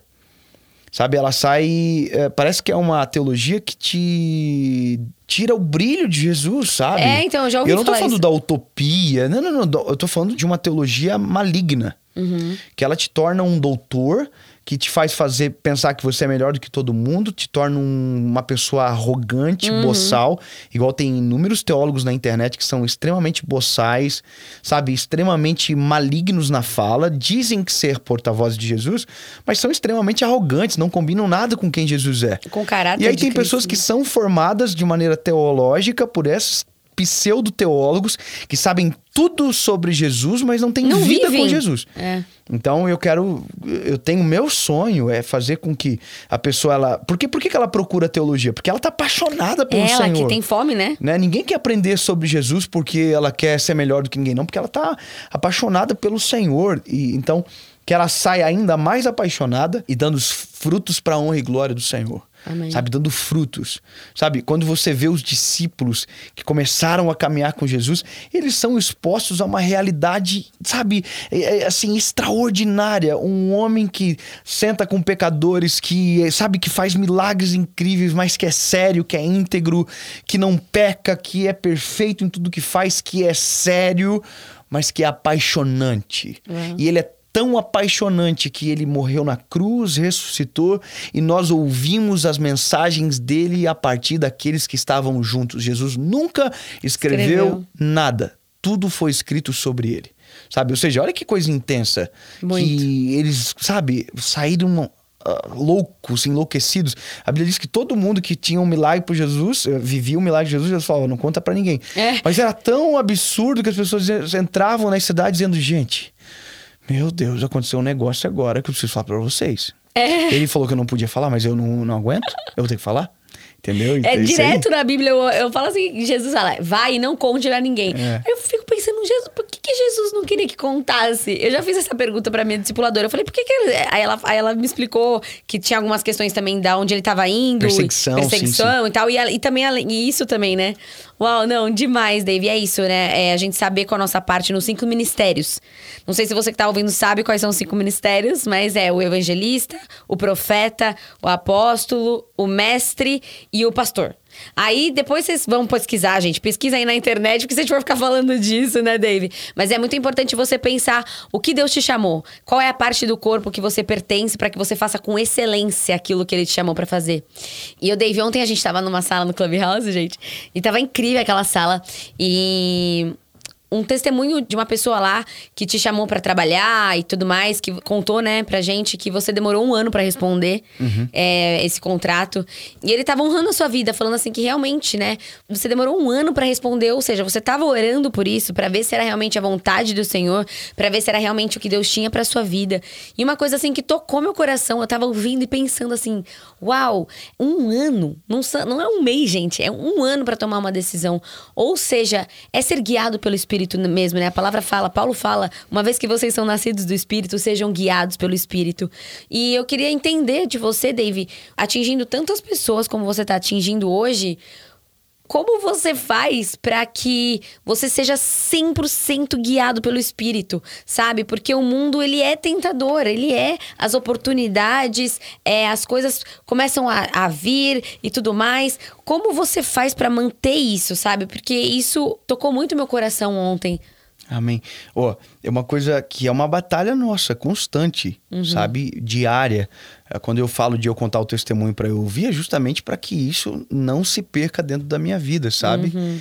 Então, por exemplo, a história que a Jess está falando é da Non-Stop, né? Que hoje é. é. o que faz as nossas turnês, que foram coisas difíceis de romper. Tem muita gente que tem preconceito com isso, né? Uhum. É, por que, que tem que fazer num teatro? Por que, que tem que fazer num ginásio, num é, estádio? E tal, tem que ser né? só na igreja, né? É, mas eu sou um evangelista, né? Então, é. Eu sempre digo assim: se Jesus chegasse num lugar, tivesse duas salas, uma cheia de pecadores, outra cheia de crente. Ele ia no dia. Você ia ficar sozinho, bebê. Ele ia pra sala dos de pecadores. Pecador, Se tivesse um lugar que tivesse um culto e outro uma balada, ele ia entrar na balada. Desculpa, é... mas é, Jesus fazia isso é de maneira clara. Jesus sempre estava com pecadores. Por quê? Porque a Bíblia diz que ele veio para os fracos. Ele veio, né? É. Então, bom, posto isso, eh, dentro desse nosso coração que às vezes é tão atingido por várias propostas, a que tem que prevalecer é o nosso propósito. Uhum. Né? Então, quando eu recebi a proposta da Non Stop, que hoje são meus irmãos, sabe, os que trabalham comigo, todos que trabalham diretamente comigo, ou eram cristãos ou aceitaram Jesus no, no percurso. Amém. Eu é. creio nisso aqui no podcast também. eu me lembro que quando eu saí do palco um dia e uma das pessoas que eu amo de coração estava chorando assim, em prantos, ele é meu amigo, um dos meus melhores amigos hoje, sabe? E a gente orou esses meio, alguns meses atrás para que ele tivesse um filho. Agora Deus está dando um filho para ele e tal. Amém. E ele me mandou uma mensagem dizendo: Cara, desde quando eu conheci você, Deus tem mudado a minha vida a cada dia que passa. Então, sabe, maravilhoso ouvir isso, né? Mas quando eu recebi a primeira proposta, as primeiras eu recebi um cerca de quatro a seis contratos, se eu não me engano. Então, tudo eles mandavam assim: olha, primeiro foi contrato de carreira. Contrato de carreira. De carreira, porque é o normal no meio artístico. Uhum. É um contrato de carreira. Daí eu falei, mas eu não tenho uma carreira, eu tenho um ministério, é diferente, né? É diferente. Eu tive que fazer várias correções de linguagem, assim, né, com eles, né? Não é show, é um culto, é evangelístico. Eu não sou um artista, eu sou um pregador do evangelho. É, saiu uma matéria minha esses dias muito engraçada. Eles conseguiram misturar, colocar assim, pastor galã, Dave Leonardo, não sei o que. Não, só coloque então evangelista, pelo amor de um Deus, não precisa disso. É. Mas a gente teve que alterar as linguagens. Aí foram vindo, é, carreira. Eu falei, cara, o que eu tenho não é meu. Ah, então, como, como que eu vou vender algo que não é meu? Como muito que eu vou bom. te dar algo que não é meu? Não é meu. É o Senhor que determina. E, então não dá. Aí eles foram, não, então, três anos. Eu falei, cara, não estão entendendo, não é o tempo. É porque eu não posso vender aquilo que não é meu. Entenderam? A gente foi alinhando tudo e tal. São pessoas extraordinárias e aí, quando chegou o final de 2018, foram todos os sócios da Non-Stop na minha casa. Uhum. E aí eles foram para jantar, eu fiz a pior carne do mundo naquele dia. De verdade, que frustração. Sabe que engraçado que eu fiz e tal? No outro dia eu vi um dos sócios, que é o Kaká Diniz. Ele recebeu um chefe na casa dele, o cara fez uma carne absurda. Assim, eu falei, meu Deus. Eu fiz um bife na grelha nome que vergonha. Ah, morri do coração. Maravilha. Mas daí a gente falou o seguinte: olha, Então, eu vou falar para vocês qual é o meu propósito. Eu quero falar de Jesus para o máximo de pessoas que eu posso na minha vida. Eu tenho pouca idade, eu quero fazer isso para o resto da minha vida. E eu quero entrar em lugares onde a igreja não entrou. Muito bom. Eu quero ir para lugares onde um pregador nunca foi sozinho. Então, vocês podem me ajudar nisso. E aí eles falam, então a gente vai fazer. Só que quando eles começaram a fazer, eles também viram que não era como eles pensavam. A gente recebeu centenas de nãos de grandes lugares de evento do Brasil dizendo o quê? Um pregador? Não, não pode. Tem que ser show, tem que ser, sabe? Daí a gente falou assim: não, eh, vamos continuar batendo na mesma tecla. A gente quer fazer isso por quê? Porque tem pessoas que nunca foram numa igreja. Hum, e tem muitas. muito preconceito. E que dentro de um teatro vão. É verdade. Olha que coisa. E é. é. uma pegadinha, porque eu sou um pregador do evangelho, então não vai ter show. Eu sempre digo, você veio pensando que era um show, se enganou, é um espetáculo da glória de Deus. Porque Deus sempre vai além, sabe? Amém. Então hoje, quando nós fazemos os nossos eventos, é uma coisa brilhante, assim, é a coisa mais linda do mundo. Primeiro, porque tá cheio de gente que nunca ouviu falar de Jesus, talvez viu um vídeo na internet e quis entender melhor. Tá cheio de gente que tá começando na caminhada, então é muito leve. A gente faz o apelo sempre de salvação, sempre. E mais de 50% do auditório aceita Jesus. Amém, que demais. O primeiro que a gente fez foi no quilômetro de vantagem de Belo Horizonte, um ginásio assim gigantesco. E naquele dia o meu coração ainda estava confuso. Eu disse: Senhor, será que é isso mesmo, Jesus? Será que eu não vou entristecer o teu espírito? Será que eu tô certo? Será que eu tô fazendo aquilo que é perfeito, que o Senhor deseja e tal? E aí eu fiquei com a mim meu coração muito perturbado até acabar. O dia quando acabou, eu falei assim: quantos aqui gostariam de sabe, receber Jesus como seu Salvador, que nunca tomaram essa decisão, que talvez nunca tomaram essa decisão e que sabem que chegou a hora, sabe? E quem talvez está afastado de Jesus e quer voltar, quem quer? Nossa. Foram 70% do auditório que levantou a mão naquele dia. Foi a coisa mais constrangedora, porque era muito choro, sabe? Gente abraçando todo mundo e tal. Uau. E aí eu me lembro que eu caí nos prantos, assim, dizendo: Jesus, é isso, sabe? Então ouvir a voz do Senhor, para que o propósito permaneça e que as propostas nos roubem, sempre nos levará para lugares extraordinários na presença do Senhor. Sempre. Sensacional, Dave. E nesse tempo, por exemplo, que demorou um ano, você buscou o Senhor em oração, né? Colocava. O tempo inteiro. Colocava isso em oração, mas você não sentia paz. Nada, nenhuma. Nenhuma, porque eu também precisava que o Senhor aclareasse o meu coração. Uhum. Porque, pensa bem, existe dinheiro nisso, tá? Claro. As pessoas querem dinheiro a não stop, obviamente eles têm um propósito, mas eles hoje eles são abençoados, porque uhum. eles têm vários funcionários, eles têm a contratação do lugar, claro. o, o, evento por ser contratado é bilhetado e tal. E eu vou até falar algo importante aqui que eu sinto no meu coração, porque às vezes seja uma rusga de alguns com relação uhum. a isso, porque dizem, bom, mas é bilhetado, então o pobre não pode ir e tal. Meu evento é cheio de gente que tem dificuldade financeira. Mas por quê? Porque querem, então investem para ir. E aí alguém vai dizer assim: e quem não pode ir quer ir muito? Eu tô pensando nisso também. Uhum. Então agora o que Deus está fazendo? Porque a gente conseguiu dar esse passo de muita credibilidade uhum. e que a gente teve credibilidade nacional por conta disso, de grandes produtores, de, por exemplo, de programas de grandes de televisão, a gente está entrando agora nos estádios para poder fazer de graça. Amém. Entendeu? Então, quer dizer, foram um passo que a gente teve que dar. Claro. Mas eh, olha só, existe dinheiro nesse negócio uhum. para as empresas. A gente fez esse ano todos os eventos sem dar um centavo de lucro, porque a gente queria ser o máximo de efetivo possível. Ou seja, eles também entenderam o nosso propósito. Não é o dinheiro. Uhum. Nosso propósito é o principal: vidas para Jesus. Amém. Entendeu? O resto é tudo acessório. Entra de lambuja, sabe? Acaba tendo. Uhum. Mas nós não nos movemos por isso. Eu recebi um convite esses dias e alguém mandou assim para mim: que, que você viesse aqui e tal? Eu falei: não, não, não vai dar, não posso, eu vou ficar com a minha família. Aí a pessoa falou assim: eu pago quanto você quiser. Eu falei: se ferrou. Agora que perdeu. Porque, coitado, eu falei, lindo, se você acha que o que me tira de casa é dinheiro, você tá redondamente enganado. Você pode agora me fazer tudo que é proposta. Não vou, porque não atende meu propósito. Você tá errado. E eu não fui. Não fui mesmo. Porque não é dinheiro. Eu acho que é aqui que a gente tem que estar tá com o nosso coração muito lastreado. É. Se eu sei qual é o meu propósito, nenhuma proposta me seduz. Amém. Entendeu? Então, durante todo esse período, durante agora, agora, a gente é bombardeado de inúmeras propostas. Sabe? Propostas das mais, assim, uau, é, mais mirabolantes possível. Você vai ficar rico e tal. que rico, que besteira. Deus já me prosperou tanto. É. Sabe, Deus já me abençoou tanto a minha vida. Eu morava numa kitnet, andava de Uno. Sabe, hoje eu tenho uma casa própria, tenho um bom carro para minha esposa. Meus filhos estudam, sabe? A gente come bem, tá tudo maravilhoso. O que eu quero mais? Bobiça, besteira. É. Sabe? Então tudo que vem é acessório, nunca alvo de uma busca. Entendeu? Muito bom. Então, quando a gente busca errado, a gente vai sempre optar pela proposta ao invés do propósito. E sempre vai ter uma vida em déficit com aquilo que é a felicidade genuína de viver o que Deus tem para nós. Sensacional, Dave. Que a gente possa ser guiados pelo Espírito, né? Que a gente possa realmente buscar a vontade de Deus. E ele fala no nosso coração, né? Não adianta. Eu tava ouvindo um podcast da Joyce Meyer. Eu adoro ela. e eu sempre, quando eu tô correndo assim, eu fico escutando ela. E ela falou exatamente isso, Dave. Que ela tava no começo, assim, do ministério dela tal. E chegou uma empresa e tal. Não, você vai. E papapai. E ela falou que ela ficou com aquilo, assim, ela e o, e o esposo dela orando e tal. E ela, mas ela falou assim: eu queria, eu queria, porque o que eu mais quero é alcançar o mais números de pessoas possíveis para que mais pessoas escutem é, falar do Senhor, né? Mas ela falou que ela sentia algo no coração dela falando que não, que não, que não, mas ao mesmo tempo ela falava assim: mas acho que é o um inimigo. eu acho que é o um inimigo que não quer que eu cresça. tipo assim.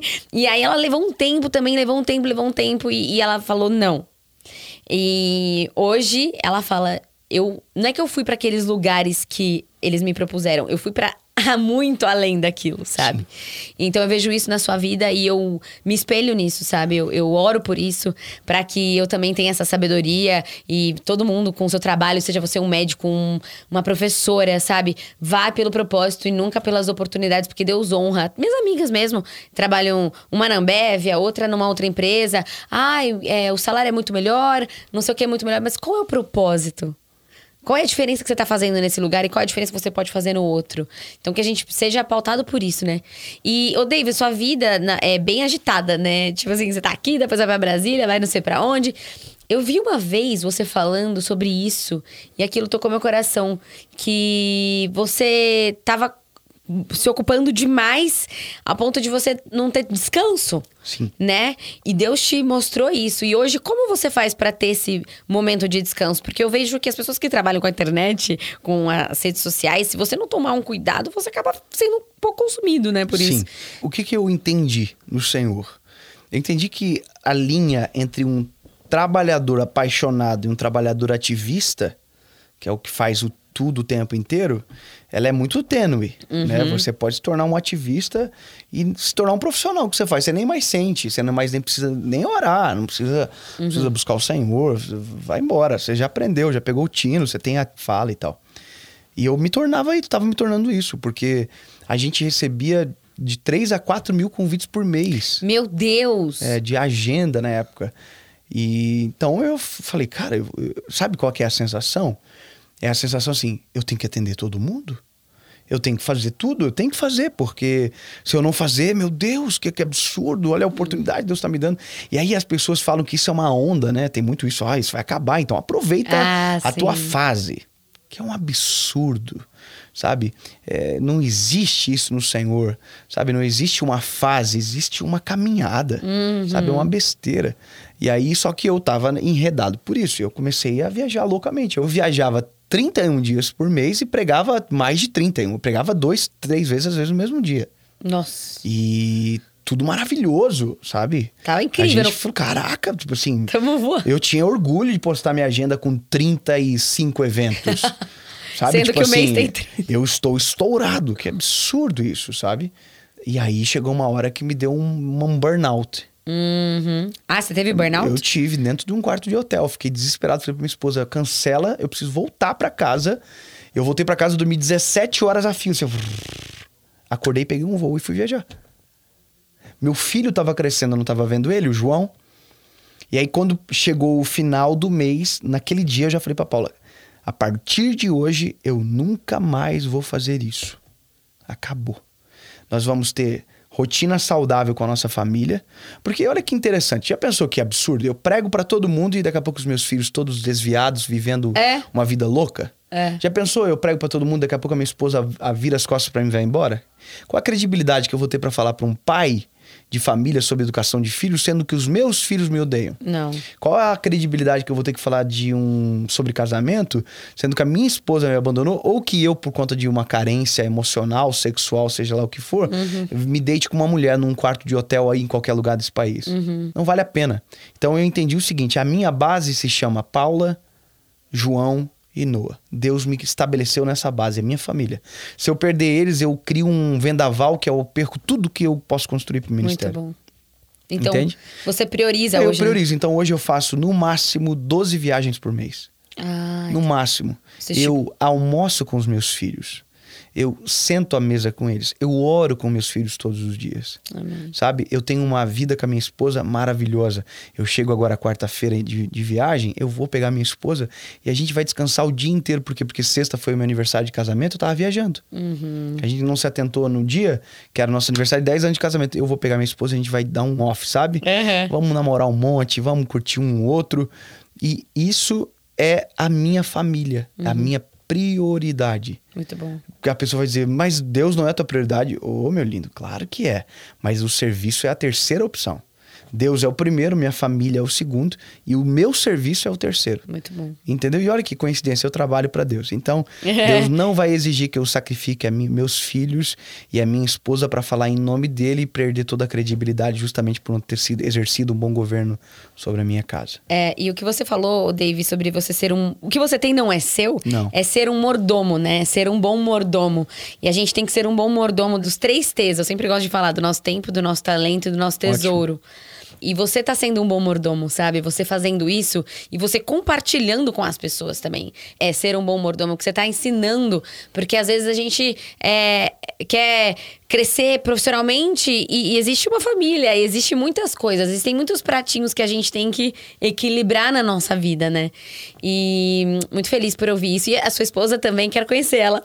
Ela deve ser muito parceira, né? Porque nesse Muito, momento muito, que muito. você tava, tipo, fazendo 35 eventos, ela ficava tranquila. Tipo assim, ela. Ela viajava comigo, Ah, ela ia. Ah, que legal. com um bebê de colo. Caraca. Acredita nisso? Aí, obviamente, chegava um momento que ela não aguentava, voltava, né? Uhum. Mas ela viajou comigo durante muita parte. Quando eu falo que ela é parceira, ela era parceira mesmo. Ela ia eu junto. tenho cenas na minha cabeça de acordar, tipo, 4 horas da manhã e minha esposa tá dando uma mapa pro meu filho e respondendo mensagem de igreja. Ai, gente, que E ela demais. fazia isso, assim, ininterruptamente, sabe? Que demais. Então eu valorizo demais. A minha esposa é a mulher da minha vida. Ai. Ela é extraordinariamente, sabe, focada no que Deus tem para nossa família. Ela cuida de nós, ela cuida dos meus filhos. Ela é uma mãe incrível, ela é uma esposa maravilhosa. Eu Uau. sou extremamente satisfeito. E eu sempre falo isso, Jess, por alguns motivos. Primeiro, para que eu não esqueça. E segundo, para que ninguém tenha dúvida. Muito bom. Porque na dúvida se opera muita malignidade, às vezes, de quem sabe, de quem nos Uhum. acompanha. Então, se tem algo que eu procuro blindar, se chama o meu casamento. Porque se o diabo atingir aqui, ele me pegou por completo. Uau, Dave, maravilhoso. E a gente tem um momento aqui no podcast que chama Momento Metanoia. e é um momento que eu peço para o convidado compartilhar algo que você viveu com Deus assim, uou, que deu uma metanoia na sua cabeça, sabe? Eu sei que você deve- tem números, você já contou, inclusive. Deixa eu pensar aqui já. Você já contou, inclusive, é, até o Douglas do, da Jesus Cop, ele contou um muito engraçado, que Deus falou com ele através de uma barata. Queria matar a barata, e Deus começou a fazer um questionamento. e foi demais. E a galera manda, caraca, eu nunca imaginei que Deus pudesse falar com a gente através de uma barata. e foi sensacional. Então, assim, é um momento, assim, que Deus falou, você teve uma metanoia, assim, uou, sabe? Pra inspirar quem tá ouvindo a gente. Beleza. Caraca, deixa eu lembrar. Nossa, eu, tenho, eu, tenho- eu- eu escrevi muitos, um né? livro chamado Deus que me faz chorar só com história maluca. Ah, é? Eu não É. conheço. Pois é, porque na verdade ele esgotou e a gente tem que fazer, reeditar ele e tal, porque é um livro mais antigo meu.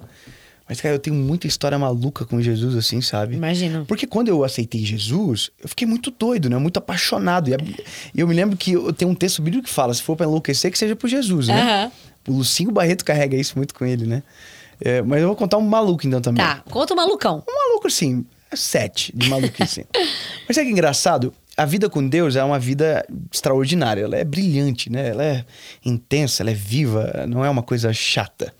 Então, quando a gente tá muito intenso com o Senhor, a gente fica meio folgado também. Aham. Né? Você percebe Pedro. Pedro é extremamente folgado. Se é o senhor que tá aí, me chama que eu vou contigo sobre as águas. É, Folgado. tipo- Demais, né? E eu me lembro. Ousado, É, né? muito. Aí eu me lembro que eu estava em Joinville com o meu carro, tava chovendo, acho assim. E aí no começo da rua eu tava indo para parar numa loja que eu tinha que pagar um boletim. É, crediário próprio. amém, igreja? Amém. Só quem sabe dá um amém aí. E aí eu tava indo para pagar o boleto e tal. E eu queria muito parar na frente da loja. Estacionar o carro para ser prático e tal, né? Uhum. E tinha a loja aqui, o estacionamento na frente, aqueles rotativos, né? E mais para frente tinha um estacionamento pago. Eu não tava no que nem pagar, eu queria estar só na frente da loja. E aí, olha que interessante. Quando eu cheguei na frente da loja, eu fiquei frustrado. Falei, puxa vida, tem um carro aí. E aí o Espírito Santo falou comigo na hora: Por que tu não me pede as coisas simples da vida também? Eu falei, o quê? Só que eu tava muito intenso. Eu falei, Senhor, o senhor acha que eu não tenho coragem de dar uma volta gigante para voltar para pegar a vaga? Porque demandava muito mais tempo eu voltar para pegar a vaga do que já estacionar. Aham. Aí eu fiz isso. Eu falei, eu vou voltar. Mas o voltar, tipo, era 15 minutos, porque tinha muito trânsito, mas eu voltei. Só que eu voltei, assim, gigante dentro do carro. Falei, se o senhor não me der Essa essa, vaga- vaga, tipo, vai ficar ruim entre nós dois. E aí eu voltei lá no início da rua e eu comecei a falar, Jesus, o senhor falou que se eu quisesse, eu podia pedir, o senhor me daria. Além das minhas habilidades no a, a Siri não ia conseguir, você viu? Ela acabou de falar, isso está além das minhas habilidades nesse momento.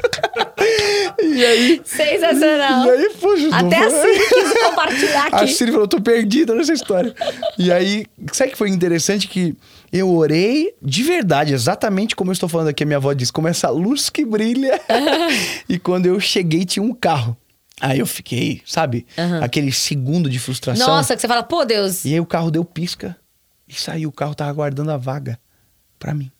Uau. O carro saiu, eu entrei. E aí, óbvio que eu não consegui entrar na loja por uns 10 minutos, que eu fiquei chorando no carro, né? Aí, olha que interessante. Fui pra casa, contei o testemunho pra minha esposa.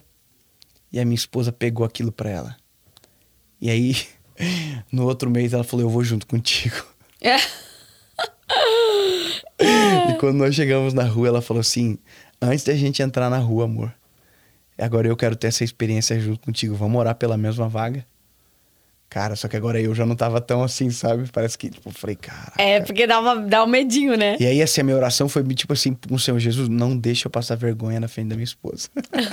E aí? E aí nós oramos, chegamos, tinha um carro na vaga, exatamente a mesma cena. Nós estávamos a uns 20 metros, o carro deu pisca, saiu e nós entramos.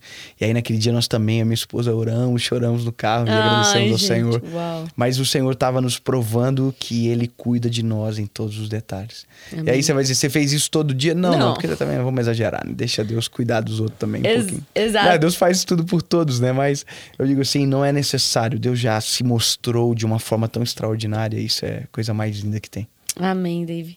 E eu também sempre peço, assim, pro nosso convidado, ainda mais você, deixar um conselho pra quem tá ouvindo a gente, Amém. sabe? Uma palavrinha aí, um conselho. Amém.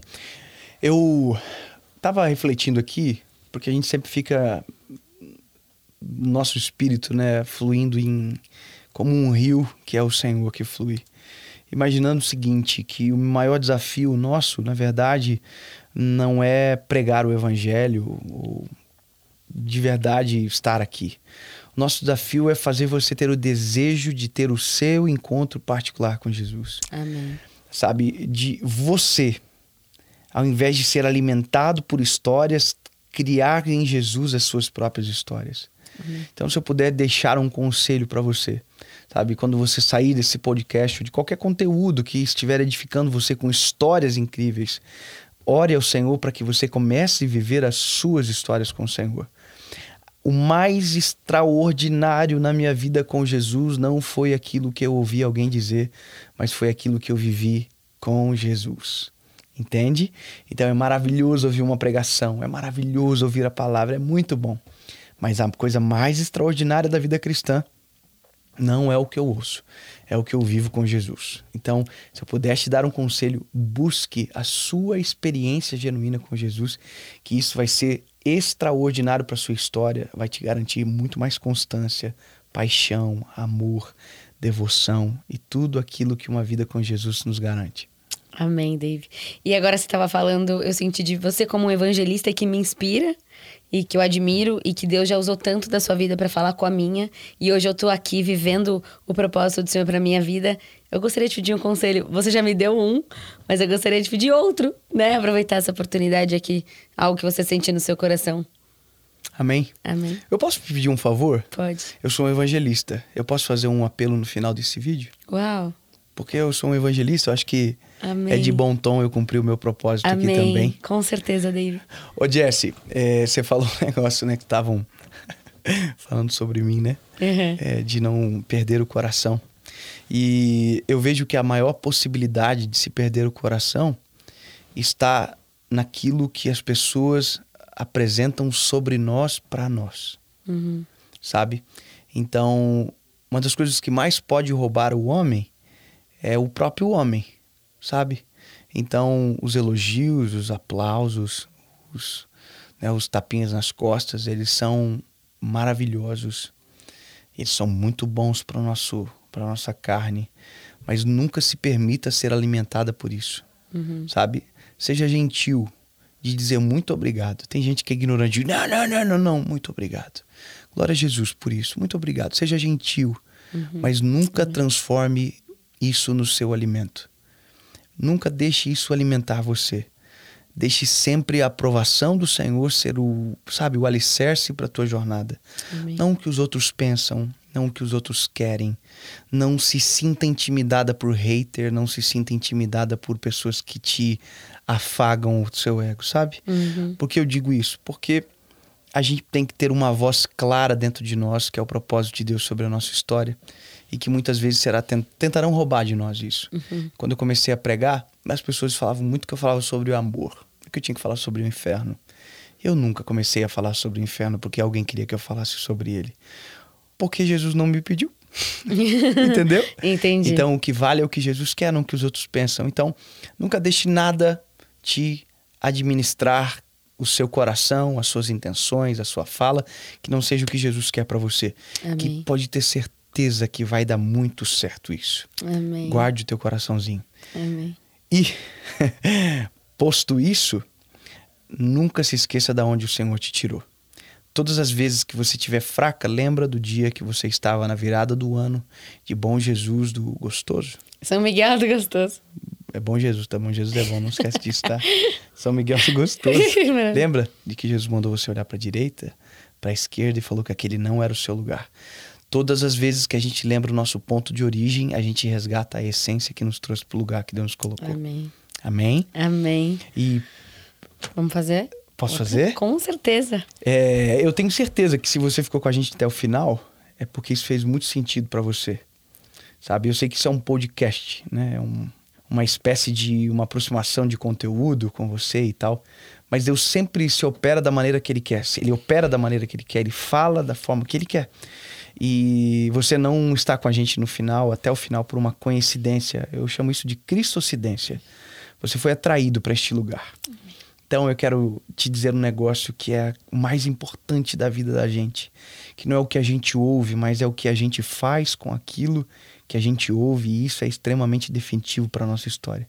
Eu quero te fazer dois convites, um para você que nunca tomou a decisão de se entregar a Jesus como seu salvador. Você nunca fez isso por medo, por falta de oportunidade ou porque não queria mudar, mas com tanta coisa que você ouviu, você já entendeu que você precisa. E para você que está longe de Jesus, você que já teve uma vida com o Senhor, que já ouviu a voz de Deus centenas de milhares de vezes, mas que hoje ouve essa mensagem, esse podcast, com muita saudade. Eu quero dizer que está na hora de você matar a saudade de Jesus. Duas perguntas, uma resposta. E talvez você me tenha uma, tenha uma pergunta para mim. Dave, vou ter que mudar muito? Uhum, vai vai ter que mudar e vai ser tão extraordinário que você vai ter vergonha e vai se sentir atrasado por tudo aquilo que você teria que ter vivido e que não viveu. Mas glórias a Deus que você teve essa oportunidade agora. Em nome de Jesus, tome essa decisão. Aonde você estiver, se a sua decisão for sim, você sabe que é com você, você sabe o quanto precisa Amém. tomar essa decisão. Glória Feche os teus olhos, por gentileza. Aonde você estiver. E você vai orar comigo, palavra após palavra confessar com a sua boca. Diga comigo: Senhor Jesus, Eu me entrego a ti, Senhor. Eu sou totalmente seu. Jesus, escreve o meu nome no livro da vida. Apaga o meu passado. Perdoa os meus pecados. Eu me arrependo, Jesus. Eu quero viver aquilo que o Senhor quer. A partir de hoje, eu sou propriedade única e exclusiva sua. Em nome de Jesus. Amém. Amém. Deus te abençoe. Amém. Tô, tô muito emocionada. A lágrima, ela não cai, gente. Ela escorre. Aprendi, David. Amém. Amém. E eu tô muito emocionada, porque é a primeira vez que tem um apelo. E é sobre isso, sabe? Então, muito obrigada, Dave. Mesmo. É, eu tô muito, muito, muito. Agora sim, tipo. Até então, né? Aqui tranquilo e tal, mas é sobre isso, sabe? É sobre vidas que vão ser alcançadas e e vão aceitar Jesus e vão começar uma nova história com o Senhor. E, gente, não tem nada melhor. Eu já falei isso, mas não tem nada melhor do que você viver aquilo que Deus sonhou pra você, sabe? Muita gente pergunta pra mim, Dave, ah, mas você era DJ e tal. Não tem nada melhor do que você ver uma pessoa é, que foi tocada e que ajudou a família, que ajudou a mãe e o pai. Então, assim, busquem a Deus. Isso aqui é, é muito real sabe? E eu tô muito honrada, Dave, porque é a primeira vez nesse podcast, a gente tá indo finalizando a segunda temporada. São 40 episódios quase, e é a primeira vez que tem um apelo assim, sabe, de um evangelista que eu admiro tanto. Então eu peço que Deus honre ainda mais a sua vida, o seu ministério, suas decisões, sabe?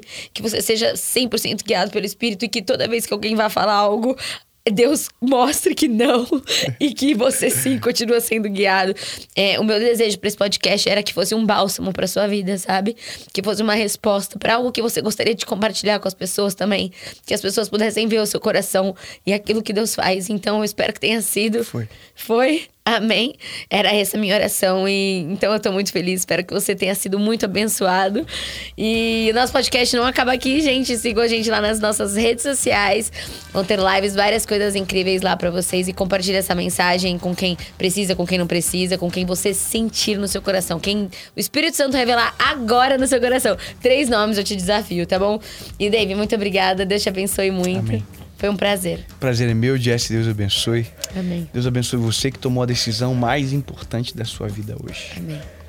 Eu quero dizer que a maior alegria do meu coração é que nunca é uma pessoa, é sempre uma geração. Amém. É uma geração a partir de você. Os teus filhos colherão o fruto da tua escolha. Os filhos dos teus filhos, o filho dos filhos dos teus filhos, entende? É uma geração. Que Deus abençoe muito você, a sua casa, a sua família. Que Deus abençoe esse podcast, que seja uma ferramenta de bênção para milhões de pessoas. E muito obrigado você que ficou com a gente até aqui. Beijo Um no coração. beijo. Deus abençoe. Beijo, gente.